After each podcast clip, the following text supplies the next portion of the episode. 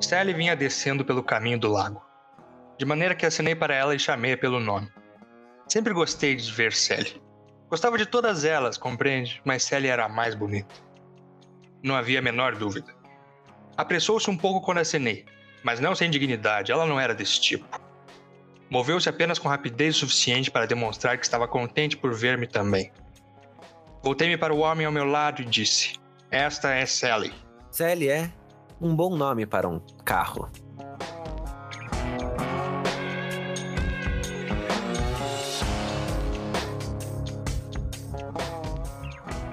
Olá, pessoas motorizadas. Eu sou o Daniel, motorista consciente. E sejam bem-vindos ao 23º episódio de Estranha Ficção, um podcast com tração nas quatro rodas. Aqui comigo estão eles. Eu sou o Gabriel Karl Marx. Carros do mundo, univos, tendes nada a perder senão vossos condutores. Eu sou a Fiat Gabi ano 2000 e vrum vrum vrum, cara, vrum vrum vrum. Eu sou Martinelli McQueen e se a classe automatomóvel tudo transporta, a ela tudo pertence. Nice. Aqui quem fala é Pedro Motti, e quando a revolução dos carros finalmente acontecer, é, eles tiverem realmente adquirido consciência, a primeira palavra que eles falarão vai ser cachau. Nice. Mas Tchau. Pedro, não é moto, é carro. Vai se foder, Dani. Mas é que você é Pedro Moto. é uma referência ao conto, claramente você não leu. daí fica foda. É o Matthew, que era um Metal Moot. Sim. Hoje, seguindo com a sequência de contos asimovianos em uma compatibilidade com o nosso ciclo automotivo, comentaremos o conto Sally. E o que você tem a dizer sobre esse conto tão consagrado de Isaac Asimov, Gabriel? Bom, a gente leu bastante coisa de Asimov até agora no podcast, né? Estranha Ficção se aventurou pelo universo da psicologia asimoviana, da robótica asimoviana, por, por alguns contos desconhecidos, outros mais conhecidos, como é, O Cair da Noite. E hoje eu escolhi um conto marcante, impactante, definitivamente um ponto fora da curva das histórias do Asimov, porque, né, geralmente robôs têm formatos humanos, e nesse caso eles são carros. E o Asimov ele traz algumas questões interessantes sobre objetificação, controle dos nossos bens, o que, como tratar a inteligência artificial, mas ele faz isso do jeito mais inesperado possível. Então foi por isso que eu decidi escolher esse conto. Na verdade, nas conversas internas do podcast, esse conto é a razão do ciclo ser de automóveis. Então estamos aqui para o fatídico momento. Momento em que trataremos sobre carros e sua relação com a sexualidade. O filme, no caso. Exato. Curiosamente, esse conto é muito mais influente do que se poderia imaginar à primeira face, mas nós vamos tratar disso mais pra frente, né? Então foi por isso que eu decidi escolher esse conto. Ele é um conto que vai trazer algum tipo de estranhamento. A primeira vez que eu li esse conto, eu achei ele bizarríssimo. Eu li ele em inglês, eu não tinha certeza se eu tinha entendido o que tinha acontecido mesmo naquela parte da violação. Eu acho que vai ser uma conversa interessante. Sim. Publicado em maio ou junho, a Wikipédia não especifica, de 1953, Fonte muito confiável. na revista Fantastic, e depois aparecendo nas coleções O Cair da Noite e Outras Histórias e The Complete Robot. No caso, O Cair da Noite e as outras histórias foi por onde eu tenho mais conhecimento dessa história. Em defesa do Dani e dessa data estranha e incerta de maio e junho, as revistas eram feitas assim mesmo, né? Então a Fantastic era lançada em dois meses. Inclusive a capa da revista Fantastic é muito esquisita. É fantástico, inclusive. E, enfim, alguém tem alguma consideração inicial para falar sobre esse conto? O que, que vocês sentiram quando vocês leram? Não, acho que antes disso a gente deve só chamar os recadinhos semanais. Ok, vai lá. Chamei. Já.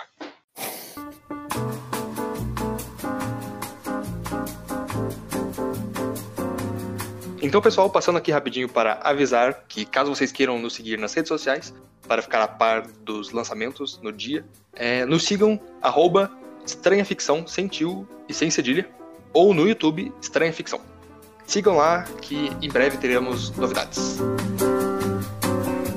Então, meus caros condutores de automóveis, menos a Gabi. Caraca, que piada machista. Não, ela literalmente não tem carteira. Mas ele tem carteira. Tem. O Marcelo tem, o Contra Pedro tem, eu tenho, o Dani tem, a Gabi não tem. E eu, inclusive, fui o primeiro a tirar a carta. É Passei no verdade. teste de primeira, diferente do Gabriel que tentou Eu três. não passei. Eu não passei. Que é provando psicotécnico. É. Então você sabe, né? Se vocês cruzarem com o Gabriel na rua, atravessa pro outro lado, porque ele claramente não é uma pessoa. O outro lado da rua é o lado mais perigoso de estar, pra ser honesto. A prova de que o psicotécnico não funciona é que na segunda tentativa o Gabriel passou. Então, tipo, É, tipo, é, meus camaradas condutores, então. Ou, né, O- condutoras. Não, eu não tenho carteira. você pode conduzir uma bicicleta, eu acho. É verdade. E se não souber andar de bicicleta? Um triciclo. Sobre o que. Quem é sabe o andar de triciclo, Sally. Dani? Todo mundo, é uma fácil. Todo mundo, velho, é mais fácil do que uma bicicleta. Ah, eu tava pensando no monociclo. A Gabi tá no nome. É que eu reprovei em matemática.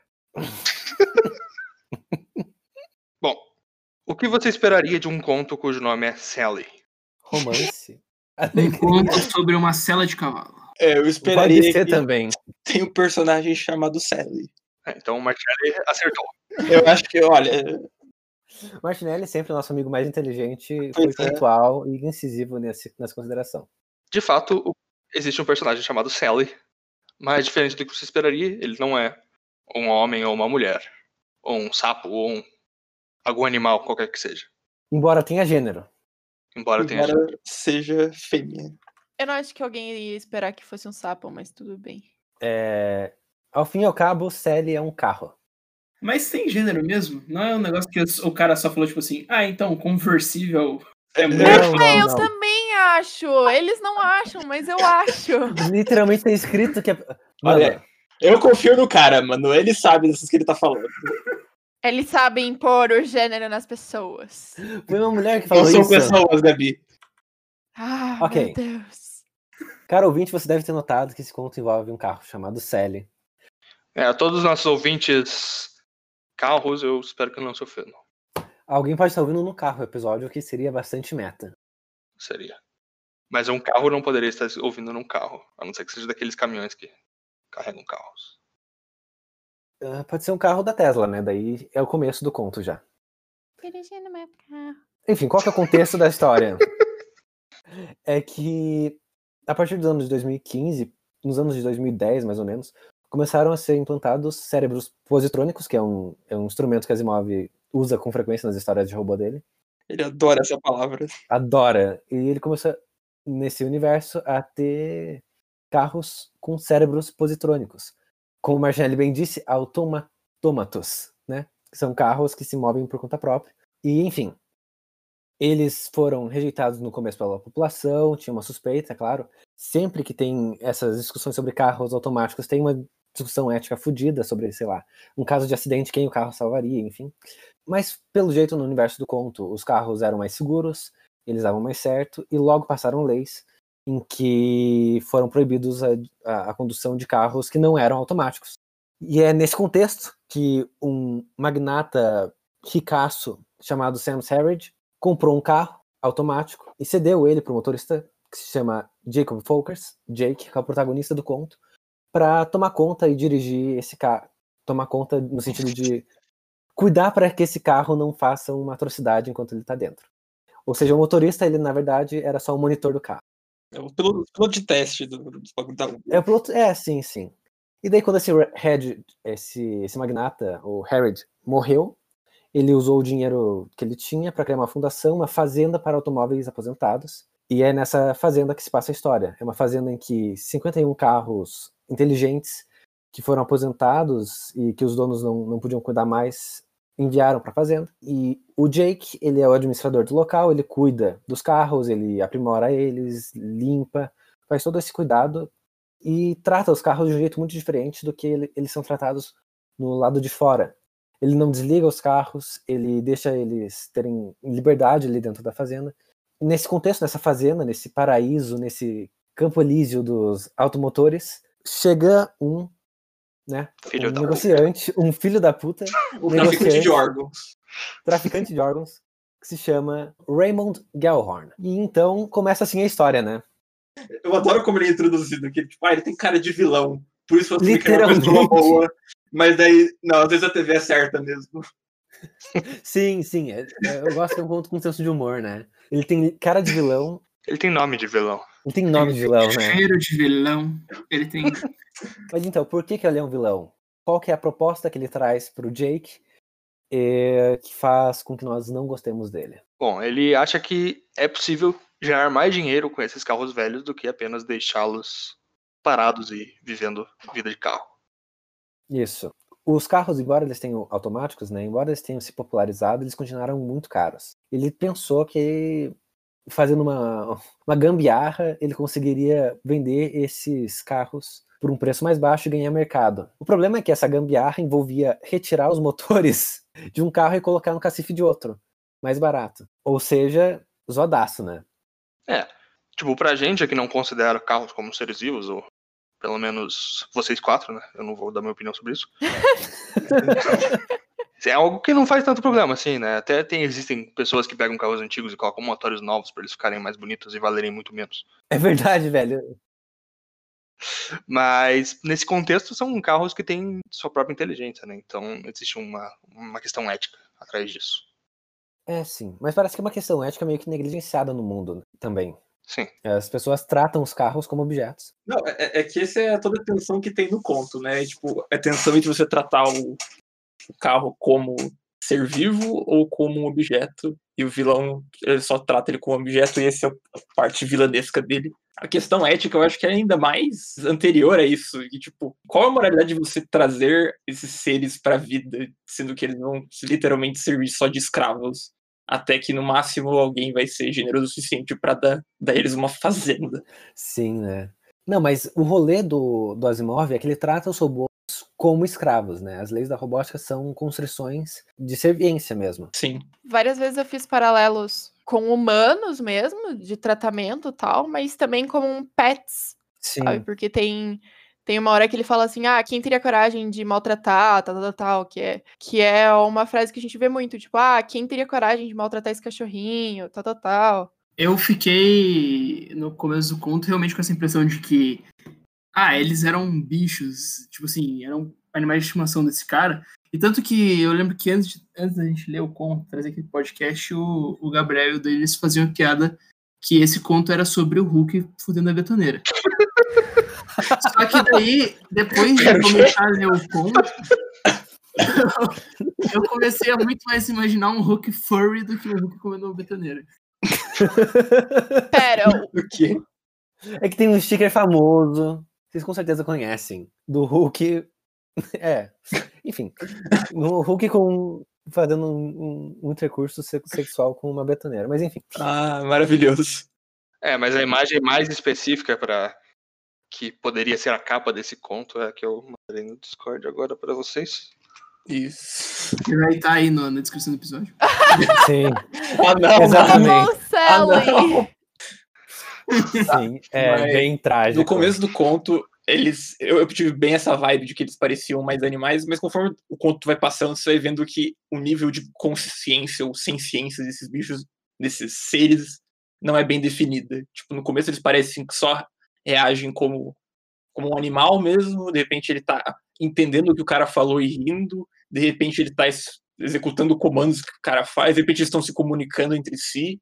Então, tipo, o negócio É. vai escalando cada vez mais e você não sabe exatamente o que pensar da consciência dos carros. No, no final, na verdade, fica meio explicado isso, porque os carros, eles, eles, eles comunicavam por, por segredo, né? Sim, Os humanos sim. não sabiam que eles conseguiam conver- conversar no começo. né? Mas enfim, eu acho muito interessante essa ligação que eu não tinha feito dos carros como pets.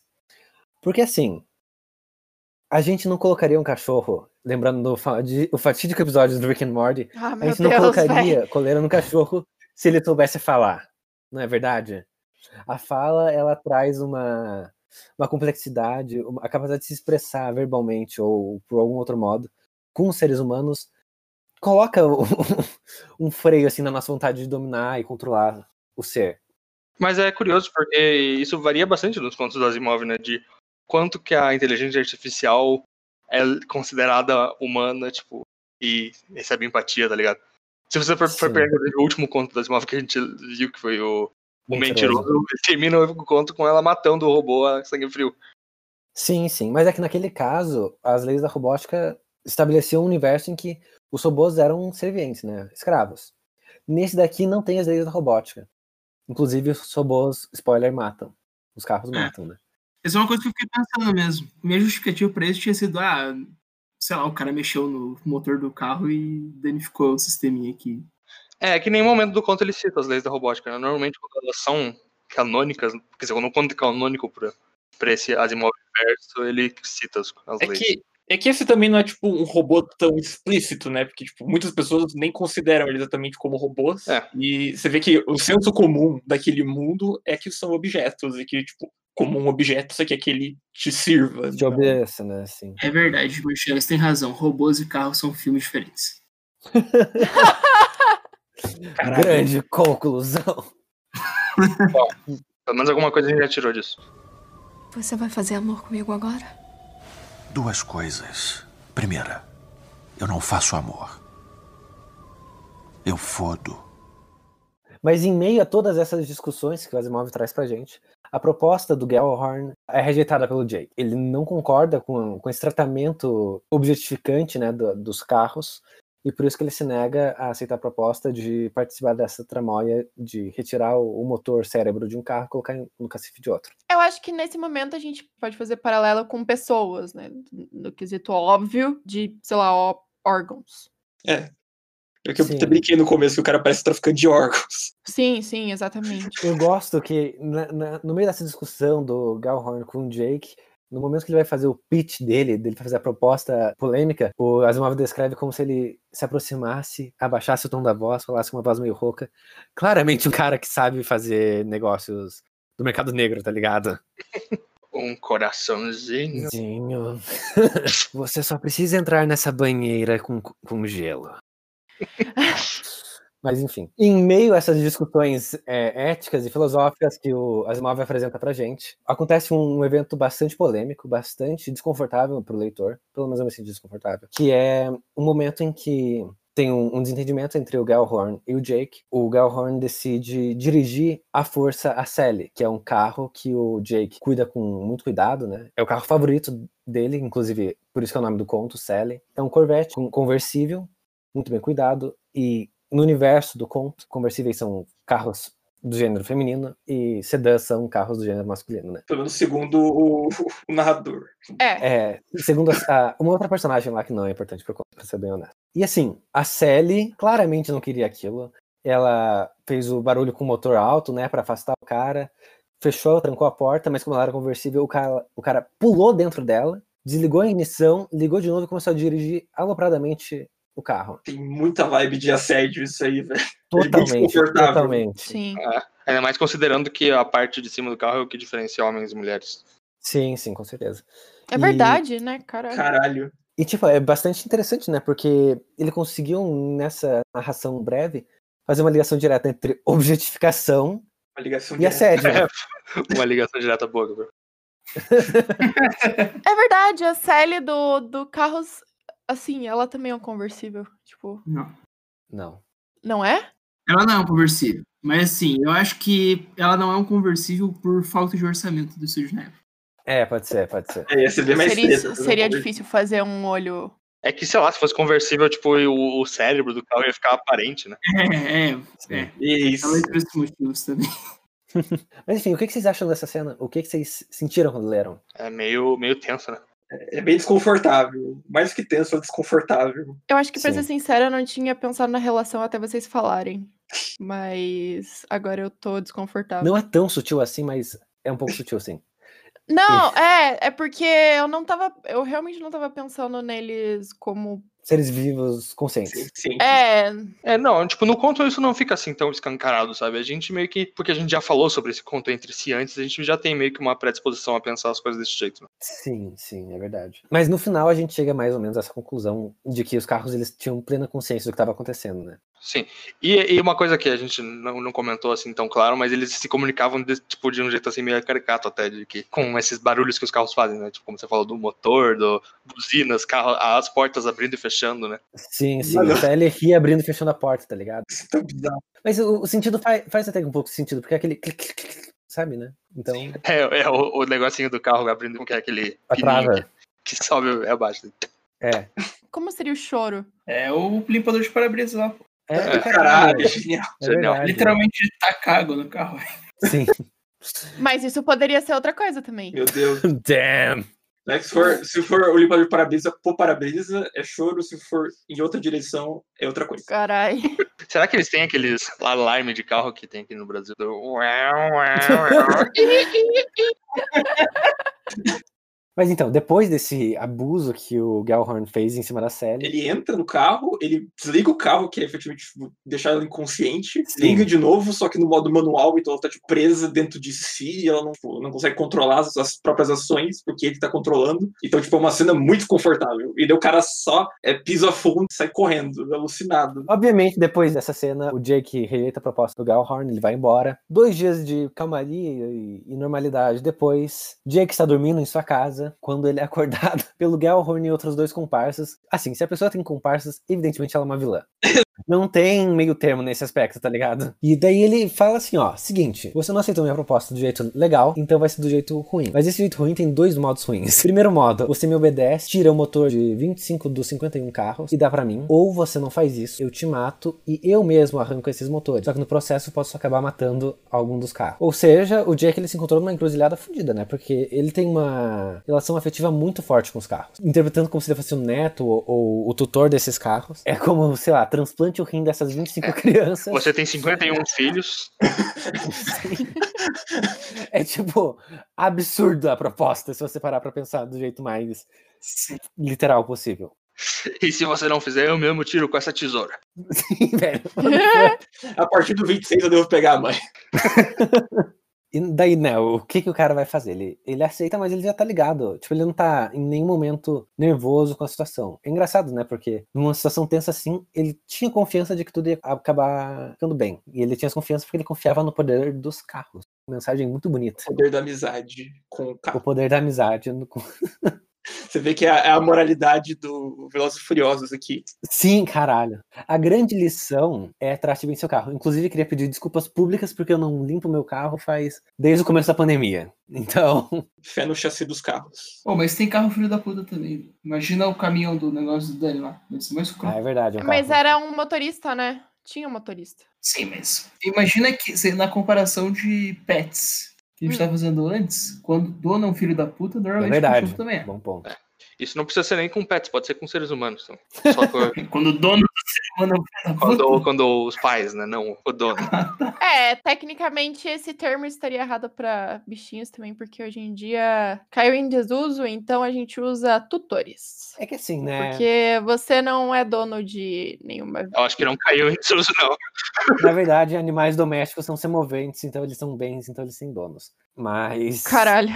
É, juridicamente é meio zoado. Tá certo que tem algumas, algumas tendências mudando isso. Por exemplo, em Foz do Iguaçu, uma pessoa, um cachorro entrou com uma ação contra um cara que maltratou ele durante.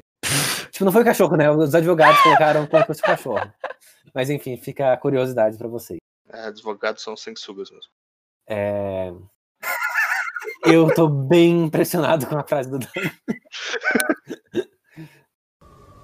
Você vai fazer amor comigo agora? Duas coisas. Primeira, eu não faço amor. Eu fodo.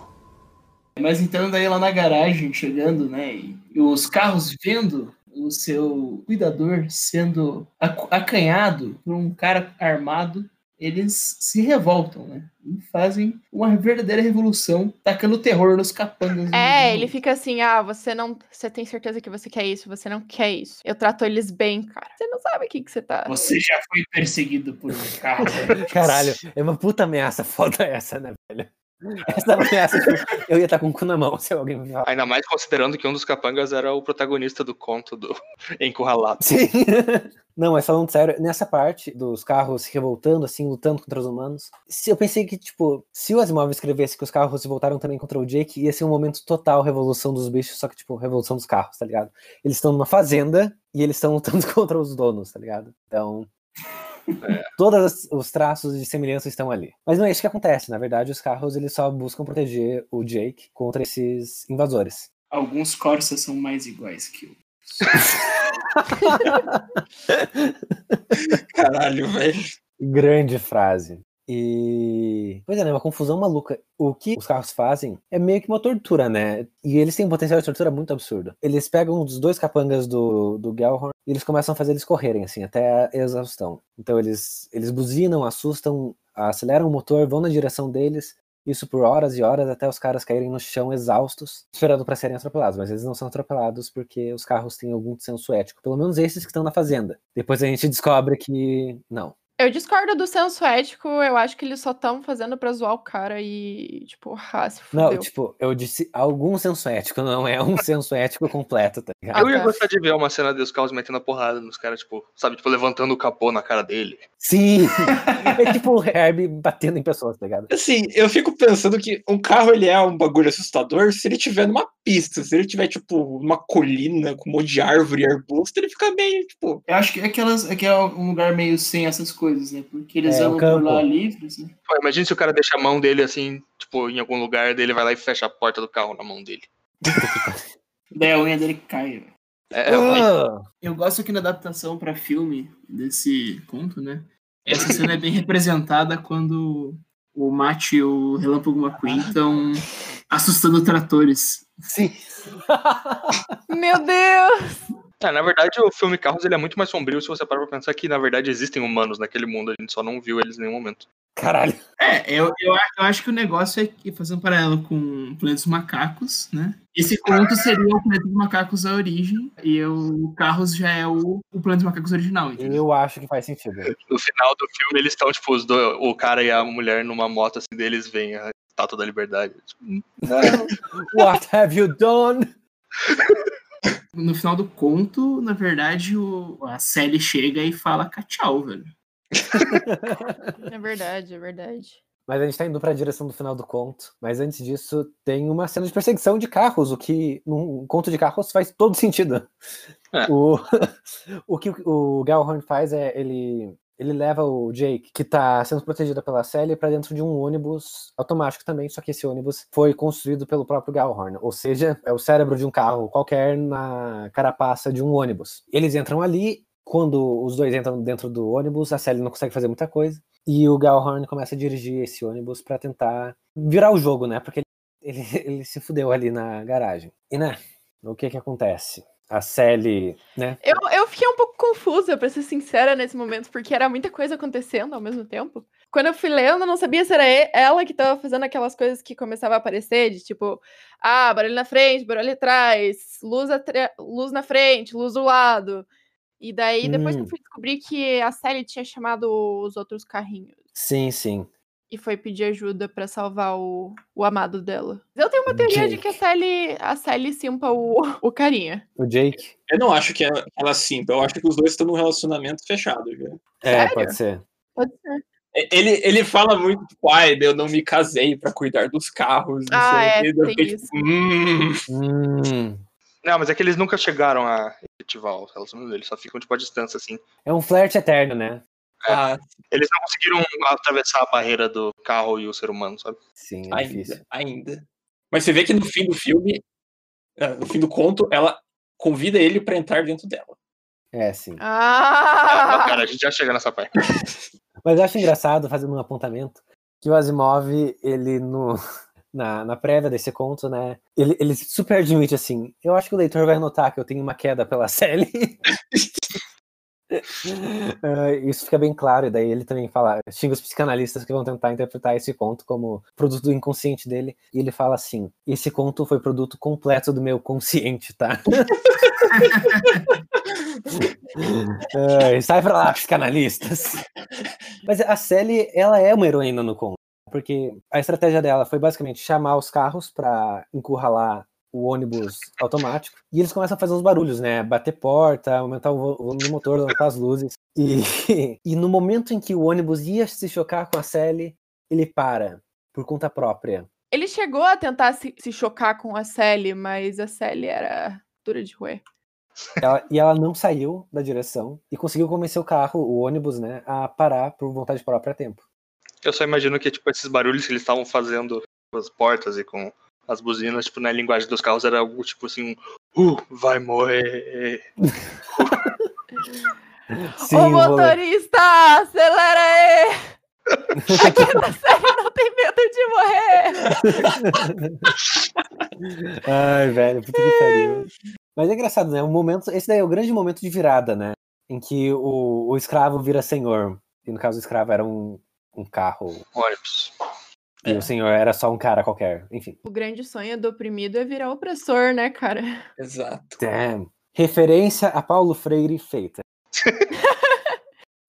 é, doutrinação feita. O carro, inclusive, o ônibus, abre a porta, deixando que- com que o Jake caia para o lado de fora e consiga prender o Gallhorn para dentro do carro, né? A situação meio que se resolveu ali, né? Achei fofo do ônibus. Sim, achei considerativo, pelo menos. Nesse momento tem. Marcelo, acho que você gostaria de fazer essa descrição, né? Qual? Da Sally abrindo a porta. Mano, é, o cara tá ali, tipo, tudo fudido, porque ele foi foi espancado durante todo esse tempo. Ele tá sentado ali no canto. Aí chega a Sally bem devagar, tipo, o cara, você tá bem. Ela vai lá, para do lado dele, abre a porta e fala: Vem, meu querido, por favor. Mozão, É, ele, não, eu tô não, eu, sei, pronta. eu sei que você é, é, é uma dama pura, você não gosta que entrem dentro de você, eu vou achar outro carro. Daí ele começa a ir pro outro lado, ela vai, não, eu quero você, daí ela abre a porta de novo pra ele, daí ele, tá bom então, meu amor, daí ele entra e daí, tipo, acaba a cena, e é tão romântico. Sim, só que a única questão é que, tipo, desses dois personagens, só o Jake falava uma língua que a gente ia entender. Mas claramente foi mais ou menos esse o diálogo, Sim. com portas abrindo e capôs batendo. A Sally devia estar fazendo uns barulhos, tipo. tá ligado? Você vai fazer amor comigo agora? Duas coisas. Primeira, eu não faço amor. Eu fodo. Ai, ai. Mas, enfim, eles voltam lá pra fazenda. Tudo parece normal, tudo parece feliz, né?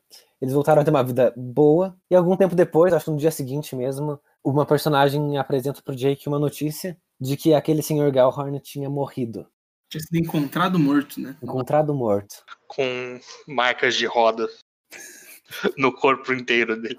Não, acho que essa parte não tem, mas. Não, tem sim, pior Não, que tem, tem. tem, tem.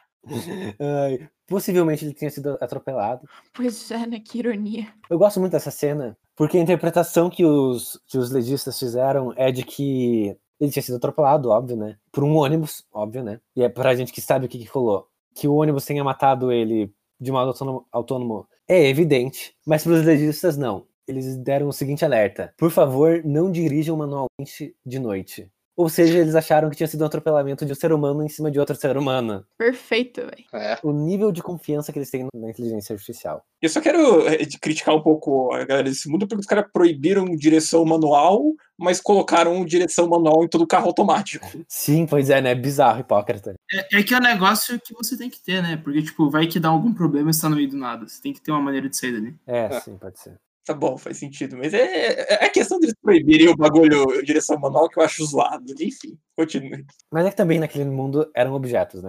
Acho que é curioso porque, tipo, não tem as leis da robótica, né? Mas o ônibus ele meio que conseguiu interromper um assassinato que ele faria contra outro carro, como se fosse algum sentido dele, sabe? Alguma Sim, Uhum. coisa interna. Mas contra o ser humano ele conseguiu matar sem nenhuma dificuldade. sim, com certeza. Os iguais se lutam contra os desiguais.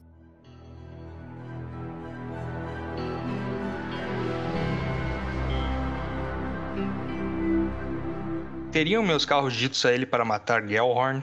Ou a ideia teria sido exclusivamente dele? Podem os carros ter tais ideias? Os técnicos em motores, os que desenham, dizem que não. Mas teriam eles previsto tudo? Os carros podem ficar mal acostumados, sabe? Alguns deles vêm à fazenda e observam. Descobrem que existem carros cujos motores nunca ficam parados. Carros que ninguém jamais guia e cujas necessidades são satisfeitas para sempre. Talvez saiam daqui e vão contar aos outros, e talvez a notícia se espalhe rapidamente. Talvez comecem a pensar que o estilo em vigor da fazenda deva ser adotado no mundo inteiro. Não se pode esperar fazê-los entender a respeito de legados e dos caprichos dos homens ricos. Existem milhões de automóveis na Terra, dezenas de milhões. Se tal pensamento crescer dentro deles, que eles são escravos, que deveriam fazer alguma coisa a respeito, se começarem a pensar na maneira como o ônibus de Gellhorn agiu. Talvez isso não aconteça enquanto eu estiver vivo. E além de tudo, eles precisam conservar alguns de nós para cuidar deles, não é mesmo? Não chegariam a matar todos nós, mas talvez o façam. Talvez não cheguem a entender como é necessário que alguém cuide deles. Todas as manhãs eu acordo e penso que talvez seja hoje. Não consigo ter mais prazer com os meus carros como antigamente. Nos últimos tempos, percebi que comecei a evitar até mesmo Sally.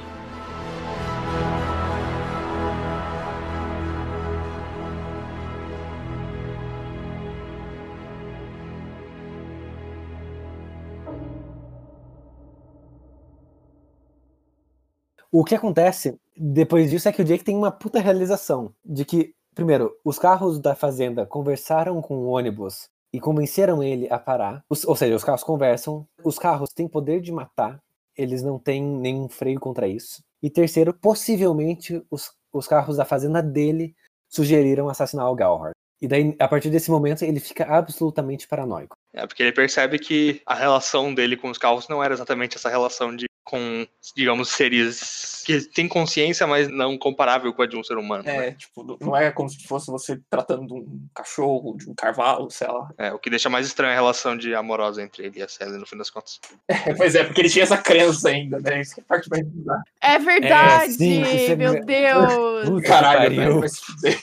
Ele é uma espécie de zoófilo, só que carros. Só que mecânico. É, mas ele nunca efetivou nada também. Tá, mas claramente tem um amor platônico ali, pelo menos. super podia ter. Eu não sei se vocês assistiram a série Love, Sex and Robots. Você tá ligado essa série da Netflix, né? É basicamente uma série em que todo, todos os episódios são dirigidos por um diretor próprio e uma história própria, né? Cada episódio é, é um separado do outro. E todas eles têm que ter robôs, sexo, morte. E no caso, essa história, esse conto tem robôs, Caralho. sexo e morte. É verdade. Olha Ou lá. seja, poderia ter uma, uma adaptação de Célia pra essa série, não é? Né? É muito melhor do que o filme Carros. Não. Sim, mas tudo bem. Fio Carros é legal. Aqui é Eu-. Não, é, é muito ruim. Ah, não, Carros é Ah, não. legal, Legal. sim. Ele tem, tipo, momentos genuinamente tocantes. Péssimo. Você é meu melhor amigo. Sim, puta que pariu. Eu gosto do Mate. O que que vocês tiram do final desse conto? É, você não deu a- o foco especial que tem no final do conto de que o cara realmente, tipo, ele pensa assim, o que será que vai acontecer quando os carros perceberem, né? Que eles podem se rebelar. É verdade. Sim, porque ele faz uma construção assim, tipo, os carros são milhares e estão espalhados pelo mundo. Toda cidade tem um carro. Eu acho esse final do conto muito a vibe de Planeta dos Macacos, tá ligado? É Sim, aquele negócio, só que mais legal ainda, porque, tipo assim, o Planeta dos Macacos você pensa, ah, beleza, macacos estão tomando consciência, mas foda-se, porque não tem macaco suficiente no mundo. Daí eles têm que introduzir aquela doença lá, pra blá blá. Mas, tipo, Sim, carros, eles são mais fortes do que seres humanos e tem pra caralho, foda-se. Sim, Todo sim. mundo tem um carro em casa, Sim. então, caralho, é, tipo, eu acho que é algo inevitável essa, essa guerra entre carros e seres humanos. Então, eu vejo exatamente o É. jeito que o Pedro vê, tipo, é muita vibe Planeta dos Macacos, só que mais da hora. Mas eu também vejo de outra maneira, que é uma maneira talvez um pouco esperançosa, que é tipo, você tem essa multidão de seres oprimidos e acorrentados, e você vê que só falta uma centelha, uma faísca, pra isso pegar fogo e pra eles se revoltarem e destruírem as suas correntes. Então, eu também pego isso Sim. como uma. Claro que daí não seriam carros, né? Mas os condutores seriam o Elon Musk. Mas eu acho interessante porque vocês conhecem aquela frase, né? Bilionários precisam da classe trabalhadora, classe trabalhadora não precisa de bilionários. Nesse Exato. caso é absolutamente verdadeiro. A gente é absolutamente dependente de carro. Pelo menos no universo do conto, os ônibus são um meio primário de transporte, tá ligado? Então, a emergência dos carros como uma espécie autônoma acabaria acarretando também num, no fim da, da espécie humana do jeito que a gente conhece, como dominadora ou livre. Eu acho que também tem um pouco a ideia de que investir em transportes individuais sempre trará o fim da humanidade. Sim. É, pode ser também. Uma coisa que a gente não falou aqui, mas é que puta que pariu, essa fazenda deve destruir o planeta. mano. Puta que pariu, sim. É, a gente não sabe qual que é o combustível dos carros. né? É, é gasolina, eles falam. Puta que pariu, né? É velho? gasolina, é gasolina. Eles falam que é gasolina. E, tipo, os carros nunca desligam. São 50 carros que nunca desligam. Mano, aquela garagem É. ali, você deve entrar esse, tipo, com morte branca, tá ligado? Você cai morto na Caralho, é hora. verdade, véi. É, é bom que nesse universo desse conto também já tenham explorado outros planetas, porque desse vai restar pouco. É. Sim, mas e se, e se as Space Shuttles forem conscientes também? Meu Deus. Nossa. Termina assim esse conto, com o prenúncio de uma revolução automotiva. É, isso é algo também que é interessante, porque, novamente, trazendo a questão das leis da robótica, né? De que as leis da robótica meio que são para impedir que isso aconteça, né? De que os robôs, Sim. eles se revoltem contra a humanidade. Enfim, isso é algo que também faz totalmente parte dessa filosofia dos contos de robô do Asimov. Sim. É, eu, eu gosto dos contos de robô porque eles sempre trazem bastante discussão desse âmbito, né? Bastante paralelo, inclusive. E é isso, né? Chegamos à conclusão do conto. Eu, como um, um esquerdalha, eu gostei bastante desse final, pra ser honesto. Eu... Eu também. Uhum. É, eu acho que qualquer coisa que leve ao fim da humanidade é uma coisa boa, então. É que nesse caso a humanidade ela é intrinsecamente opressora das máquinas. Só tem tipo uma pessoa que pensou o contrário até agora. Sim. É, e quando ele percebeu que as máquinas podem se revoltar, ele realmente ficou. É, ah, ah, É, então melhor não. é por isso que precisa das leis da robótica. sim. Inclusive, elas são bem pensadas, né? E o Asimov ele explora bastante as possibilidades dela. É, o Asimov quis ser um escravocrata bem eficiente. É engraçado, né? Todo humanismo envolve uma espécie de desqualificação de todo o resto da forma de, forma de vida, tá ligado? Sim. Bom, eu quero ver vocês serem moralistas assim quando perguntarem o que vocês fazem com os villagers do Minecraft. Você vai fazer amor comigo agora? Duas coisas. Primeira, eu não faço amor. Eu fodo. Bom, agora vamos para as notas. Tô começando por você, Gabriel. De 0 a 10, qual é a sua nota para Sally, de 1953, escrito por Isaac Asimov? A primeira vez que eu li esse conto, eu não gostei muito dele. Nessa segunda lida aí na conversa que eu tive com vocês, eu vi realmente as qualidades dele. Ele tem também o bônus dele ser curtinho, né? Tem 13 páginas só. Por essas razões e por tudo que a gente discutiu, eu vou dar 8,5 robôs em formato de carro para esse conto. Tá certo? Gabi, que nota você dá para Sally? 8.2. Ok. Eu nunca mais vou descrever a minha nota. É, Martinelli, sua nota?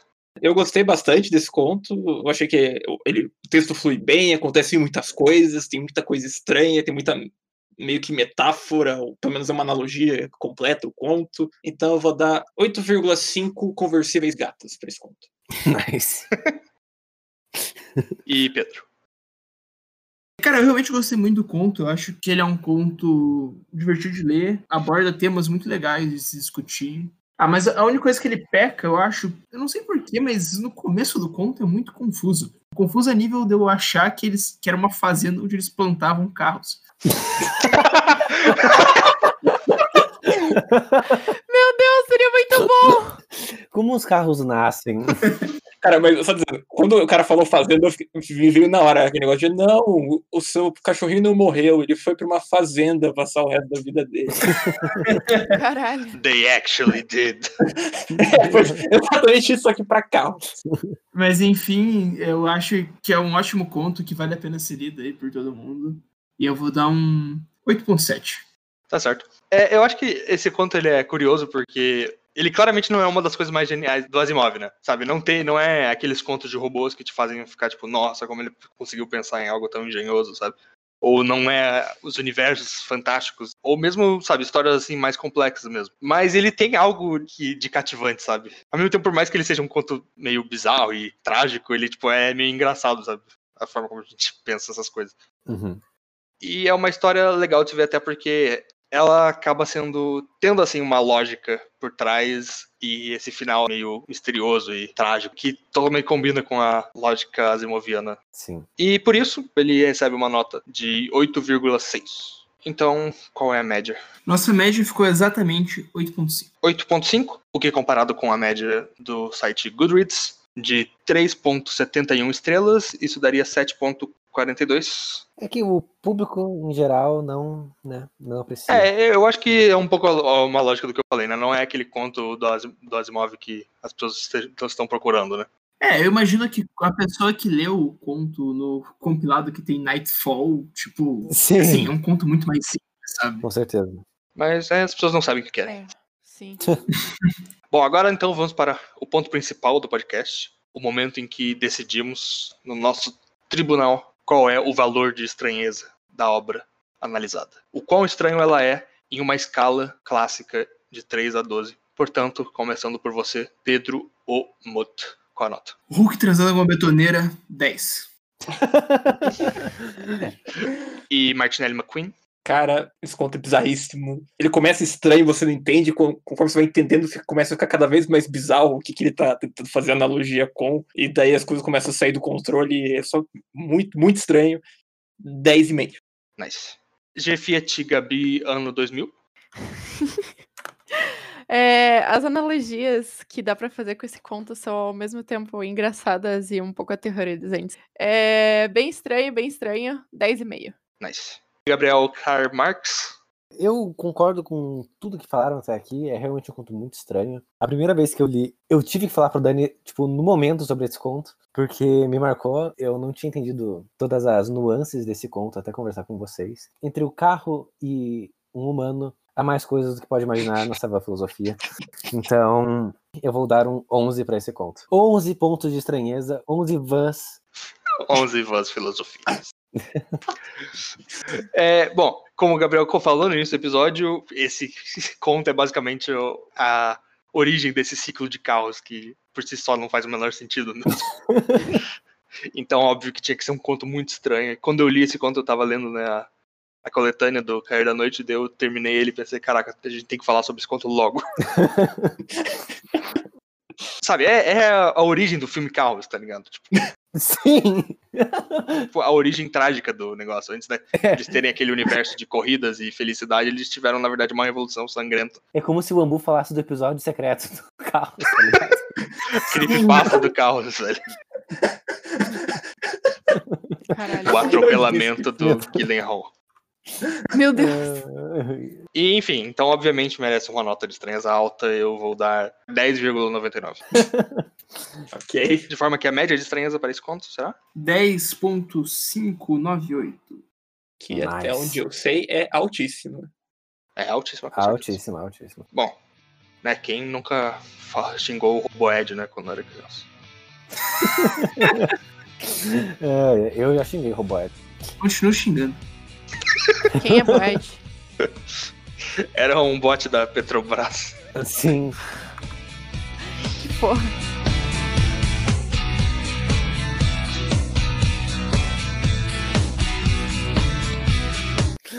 Dani, pelo amor de Deus, Ah, introduz.